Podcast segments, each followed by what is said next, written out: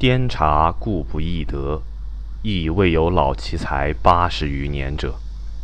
朱文义公逍遥楼颠茶，为陈海桥先生手植。扶疏翁义，老而愈茂。朱文孙恐其力不胜趴，遂删其恶银狐。然所遗落之头，犹如翻山一谷焉。文义公，张无垢后生。无垢降机与文义，谈宿事因甚稀。曰：公某日面晤于逍遥楼，公伫立久之，有老人至，具谈良久。公殊不为意，但与公言：柯亭绿竹庵梁上有残经一卷，可了之。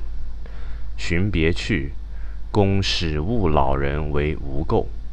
次日，走绿竹庵，见梁上有《维摩经》一部，善写经梁后二卷未尽，盖无垢笔也。公取而续书之，如出一手。先君言积仙供瑜伽受之楼，悬笔挂壁间，有事则自动。服下书之，有其验。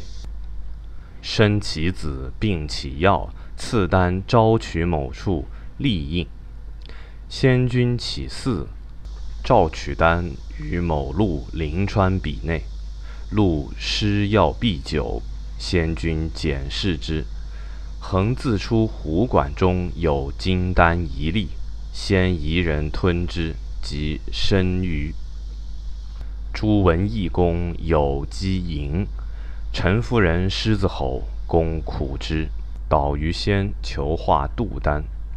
姬书曰：“难难，丹在公枕内，取以敬夫人。夫人服之。玉人曰：‘老头子有仙丹，不想朱棣，而于是想，尚逆于。’与公相好如初。